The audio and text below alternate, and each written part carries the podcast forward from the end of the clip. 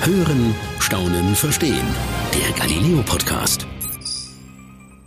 Die Rothschilds. Um wohl keine Familie der Welt ranken sich so viele Mythen und Legenden. Verschwörungstheoretiker behaupten, die jüdische Großfamilie diktiere Politik, Wirtschaft und sogar das Wetter nach Belieben. Im 19. Jahrhundert waren sie die größte Bankendynastie Europas und finanzierten Staaten und Kriege. Heute hat die Familie noch immer Nähe zu Macht und Einfluss. Aber wie ticken die Rothschilds? Galileo-Autor Jakob Wasshuber ist dieser Frage nachgegangen und hat sich intensiv mit der Familie beschäftigt. Und Historiker und Buchautoren getroffen, um ein Bild über sie zu bekommen. Fangen wir von vorne an. Die Rothschilds sind eine jüdische Großfamilie, deren Aufstieg im 18. Jahrhundert in Frankfurt am Main beginnt und mit dem größten Bankhaus der Welt zu immensem Reichtum gelangt. Extrem reich sind die Rothschilds wohl heute auch noch. Bezieht man alle Besitztümer ein, kursieren im Netz Schätzungen, dass die Rothschilds unglaubliche zwei Billionen Dollar besitzen. Das wäre eine zwei mit zwölf Nullen. Verlässlich beziffern lässt sich das nicht, da die vielen Familienzweige unabhängig voneinander über die Welt verteilt leben. Einer, der die Familie persönlich getroffen hat, der Historiker Fritz Backhaus. 1994 organisierte er für das Jüdische Museum in Frankfurt ein Familientreffen für die Rothschilds. Anlass der 250. Geburtstag des Begründers der Familie. Im Gespräch mit Galileo-Autor Jakob Wasshuber erinnert er sich zurück. Wie würden Sie dieses Treffen beschreiben, als dann 100 Rothschilds sich in Frankfurt getroffen haben? Wir waren ja schon auch relativ nervös davor. Das, man weiß ja nicht, kennt die Leute nicht irgendwie. Ne? Und das war dann eigentlich eine ganz lockere Angelegenheit, weil sie äh, hat sogar wirklich Spaß gemacht. Gar nicht so Unterschied gegenüber anderen Familien. Das Interessante ist, wie vielfältig und die Familie äh, zu diesem Zeitpunkt eben auch sich zeigte, eben aus ganz unterschiedlichen Ländern, mit ganz unterschiedlichen Berufen mittlerweile.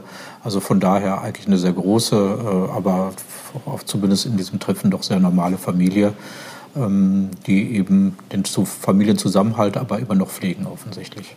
Seit dem Beginn des 20. Jahrhunderts kann man sehen, wie eben auch Mitglieder der Familie andere Berufe, also nicht mehr in der Bank arbeiteten, sondern es gibt Ärzte, Künstler, ähm, ganz unterschiedliche Tätigkeiten. Berühmt sind ja auch die beiden Weingüter, die äh, von den Rothschilds gegründet worden sind und die bis heute ja äh, die, ähm, die besten Bordeaux-Weine produzieren. Was die Familie heute eint, sie stehen im Fokus von Verschwörungstheorien. Einschlägige Verschwörungsforen behaupten, dass die Rothschilds so gut wie jede Bank und 80 Prozent des weltweiten Vermögens besitzen, den Holocaust selbst herbeigeführt haben und sogar das Wetter kontrollieren. Bei einer der populärsten Verschwörungstheorien spielen die Rothschilds eine zentrale Rolle, der New World Order Verschwörungstheorie, zu Deutsch Neue Weltordnung. Die besagt, es gibt eine Elite, die die Gesellschaft nach ihrem Bilde verändern will. Beispiel Angela Merkel soll von Eliten wie der Familie Rothschild gesteuert werden. Mit dem Ziel, Millionen Flüchtlinge ins Land zu lassen, um die deutsche Gesellschaft auszutauschen. Auch an der Corona-Krise sollen die Rothschilds schuld sein, indem sie das Virus kreiert und die Pandemie von langer Hand geplant haben. Beweisen soll das ein Eintrag beim Europäischen Patentamt für eine Covid-19-Testmethode. Auf den Namen Richard A. Rothschild, und zwar schon aus dem Jahr 2015. Was stimmt? In diesem Jahr wird ein Patent für ein Gerät angemeldet, das Virenerkrankungen mittels Sauerstoffgehalt im Blut misst. Allerdings hat das noch nichts mit Corona zu tun. Erst im Mai 2020 wird das Patent erweitert, da es auch für die Diagnose von Covid-19 hilfreich sein kann. Ein kleines, aber entscheidendes Detail. Vor 2020 hatte das Patent also keinen Bezug zu Covid-19. Doch die Behauptung, dass die Rothschilds für Corona verantwortlich sind, verbreitet sich trotzdem im Netz und hält sich hartnäckig. Aber wieso stehen ausgerechnet die Rothschilds so sehr im Fokus von diversen Verschwörungstheorien? Wie und wo hat der Erfolg der Familie seinen Lauf genommen? Um Antworten auf diese Fragen zu finden, müssen wir in die Geschichte zurückreisen und zwar ins 18. Jahrhundert nach Frankfurt. Genauer gesagt in die Frankfurter Judengasse, eines der Zentren jüdischen Lebens in Europa zu dieser Zeit. Drei bis 4.000 Menschen lebten auf engstem Raum in der lediglich 300 Meter langen Gasse. Überbevölkerung und Restriktionen prägten den Alltag. Die Gasse war durch eine Mauer vom Rest der Stadt abgetrennt. Drei Tore verschlossen sie über Nacht und an den christlichen Feiertagen. In einem der Häuser lebte auch ein gewisser Meier Amschel Rothschild mit seiner Frau Gutle.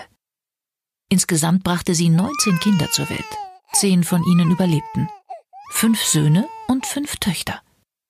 Die Rothschilds unterlagen, wie die anderen Juden auch, Restriktionen bei der Ausübung ihres Berufes. So durften sie zum Beispiel kein Handwerk ausüben.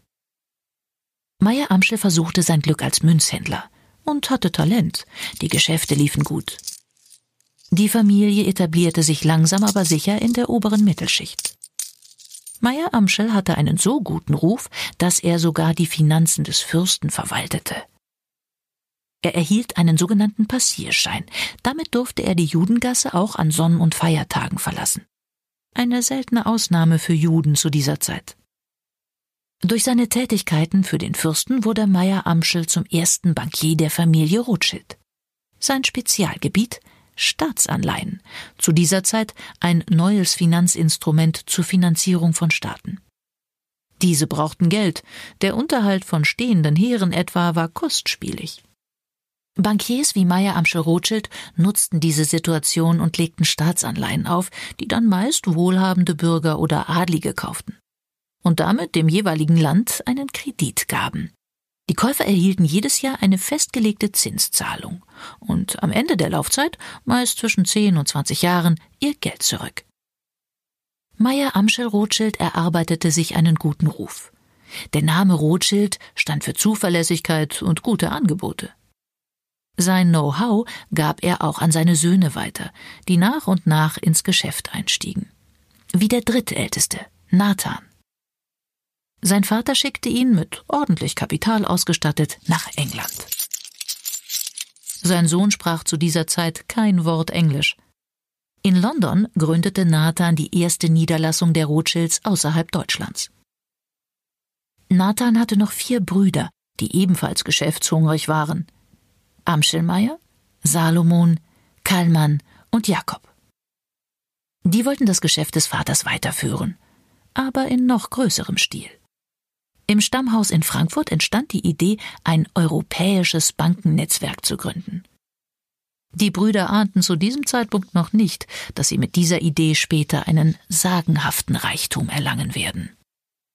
Nachdem Nathan schon in London etabliert war, gründete Jakob 1811 die nächste Bank in Paris. Im zarten Alter von gerade einmal 20 Jahren. Ein Jahr darauf starb der Vater. Der älteste Sohn Amschelmeier übernahm die Leitung der Frankfurter Bank. Drei Jahre später zog der zweitälteste Salomon nach Wien. Zuletzt gründete auch noch der viertälteste Kallmann eine Bank in Neapel. So besetzten die Brüder fünf bedeutende europäische Metropolen. Obwohl sie geografisch weit voneinander entfernt waren, agierten sie stets als Einheit. Sie legten ihr Vermögen zusammen, um eine stärkere Kapitalmacht zu erlangen. Geriet einer der Brüder in finanzielle Not, halfen die anderen aus. Dieser Zusammenhalt trug Früchte. Sie wurden die größte Bank Europas. 1925 schon zehnmal so groß wie ihr größter Konkurrent. Dieser wirtschaftliche Erfolg machte die Rothschilds schon damals zur Zielscheibe für antisemitische Hetze. In Karikaturen wurden sie als gierige, hinterlistige Bankiers dargestellt. Unbeeindruckt von der Hetze zogen die Brüder ihr Geschäft weiter durch. Und Nathan gelang ein ganz großer Coup. Und zwar während England 1813 im Krieg stand. Der Feind, die französischen Truppen unter Napoleon. Dem englischen General Wellington ging das Geld aus, um seine Soldaten auf dem Festland zu bezahlen. Es brauchte jemanden, der Gold vorstreckt und es zu den Soldaten bringt. Die englischen Finanzbeamten wandten sich an Nathan. Für ihn die Gelegenheit, sich als Bankier der britischen Regierung zu beweisen. Nathan hatte über Europa verteilt ein hervorragendes Netzwerk an Agenten. Es gelang ihm, die englischen Truppen mit Gold zu versorgen. Nathan profitierte finanziell extrem von dem Geschäft und wurde zum vermutlich reichsten Mann Europas zu dieser Zeit und die Rothschilds zur vermutlich reichsten Familie Europas. Das Vermögen der Rothschilds wurde im 19. Jahrhundert im Durchschnitt auf 400 Millionen Pfund geschätzt. Zum Vergleich Queen Victoria besaß zu der Zeit 4 Millionen Pfund. Die Brüder hatten vor allem einen entscheidenden Wettbewerbsvorteil gegenüber ihren Konkurrenten. In hebräischer Schrift tauschten sie sich beinahe täglich aus. Ihr dichtes Netz an Agenten überbrachte ihre Briefe schneller als jede Post. Die Rothschilds pflegten gute Kontakte zu Regierungen und Diplomaten. Durch diese Nähe erhielten sie frühzeitig Informationen und konnten Kursbewegungen so besser vorhersehen. Diese Informationen teilten sie mit der ganzen Familie und nutzten den Vorsprung zu ihrem Vorteil. Ein ausgeklügeltes System. Dieser Informationsvorsprung führte auch zu einer der ersten großen Verschwörungstheorien über die Rothschilds. Stichwort Schlacht von Waterloo. Nathan soll mit eigenen Augen die Niederlage Napoleons gesehen haben und mit diesem Wissen schneller an der Londoner Börse gewesen sein als alle Kriegsbotschafter. Dort rechneten alle zu diesem Zeitpunkt noch mit einem Sieg Napoleons. Englische Staatsanleihen waren billig zu haben. Nathan soll sie in großem Stil gekauft haben, und als Stunden später der Sieg Englands verkündet wurde, schoss ihr Kurs in die Höhe. Nathan verkaufte und machte einen Riesengewinn. So der Mythos, der sich bis heute hartnäckig hält. Denn die Forschung hat mittlerweile gezeigt, dass diese Geschichte eine Legende ist. Mehrere Historiker haben belegt, dass Nathan nicht bei der Schlacht, sondern in London gewesen ist. Bis heute ist die falsche Version der Geschichte das Fundament vieler antisemitischer Verschwörungstheorien. Auf die Schlacht von Waterloo folgte schon bald eine ganz große Chance für die Familie. Die Industrialisierung. England war im Eisenbahnfieber. Nathan beobachtete die Entwicklung skeptisch und beteiligte sich nicht am Bau der Strecken. Aber die Eisenbahn wurde ein voller Erfolg. Für die Rothschilds war in England der Zug sprichwörtlich abgefahren. Das Familienunternehmen hatte aber noch eine Chance mitzumischen. Denn am Festland war noch das Pferd die treibende Kraft für den Transport von Gütern und Personen. Nathan informierte seinen Bruder Salomon in Österreich. Problem? Eine Eisenbahn bauen ohne Zustimmung des Kaisers? Im 19. Jahrhundert unmöglich. Um den Kaiser günstig zu stimmen, versprach Salomon, die Bahnlinie nach ihm zu benennen. Kaiser Ferdinands Nordbahn. Zu dieser Zeit eine der längsten Eisenbahnstrecken außerhalb Großbritanniens.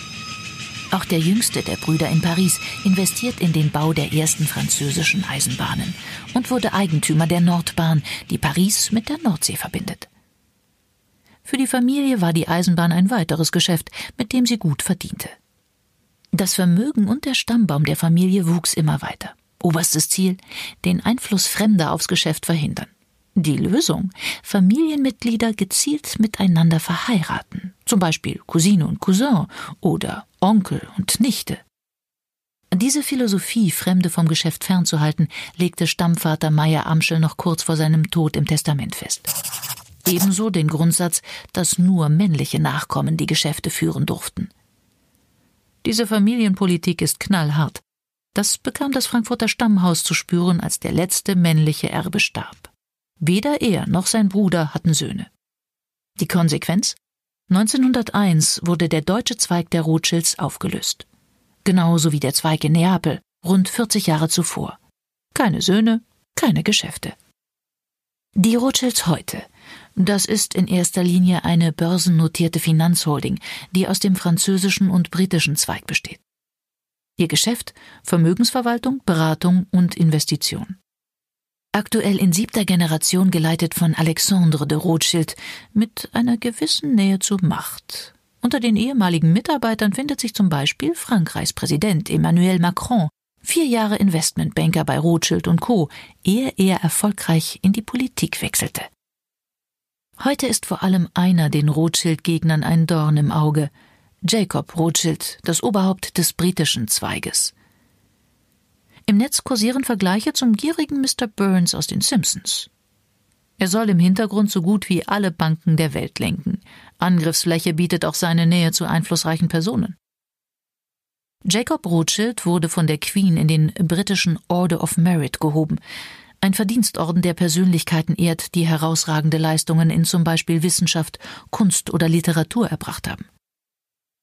Rothschild gilt als einer der größten Förderer von Kunst und Kultur in Großbritannien. Neben ihm finden sich unter den Mitgliedern Namen wie Prince Charles, Sir David Attenborough oder Sir James Dyson. Zu Rothschilds Freundeskreis zählte unter anderem Lady Diana. Mit Ex-US-Präsident Bill Clinton ist er heute noch befreundet. Und seit 2012 gehört ihm die Firma des mittlerweile verstorbenen US-Milliardärs David Rockefeller zu 38 Prozent. Schon vor ihrer Fusion verband die beiden ebenfalls eine Freundschaft. Diese Nähe zur Macht und Einfluss rückt die Rothschilds mehr ins Rampenlicht als alle anderen Familien. Auch wenn die Verschwörungstheorien bis heute nicht mit handfesten Fakten belegt sind, glauben trotzdem viele daran. Zwischen einem Viertel und einem Drittel der Bevölkerung sind empfänglich für Verschwörungstheorien. Auch wenn es keine handfesten Beweise gibt. Der Mythos Rothschild wird so schnell nicht verschwinden. Das war's für heute beim Galileo Podcast. Mehr von Galileo gibt's in der Galileo App, auf Galileo TV, in unserem YouTube-Kanal und natürlich täglich um 19.05 Uhr auf Pro 7.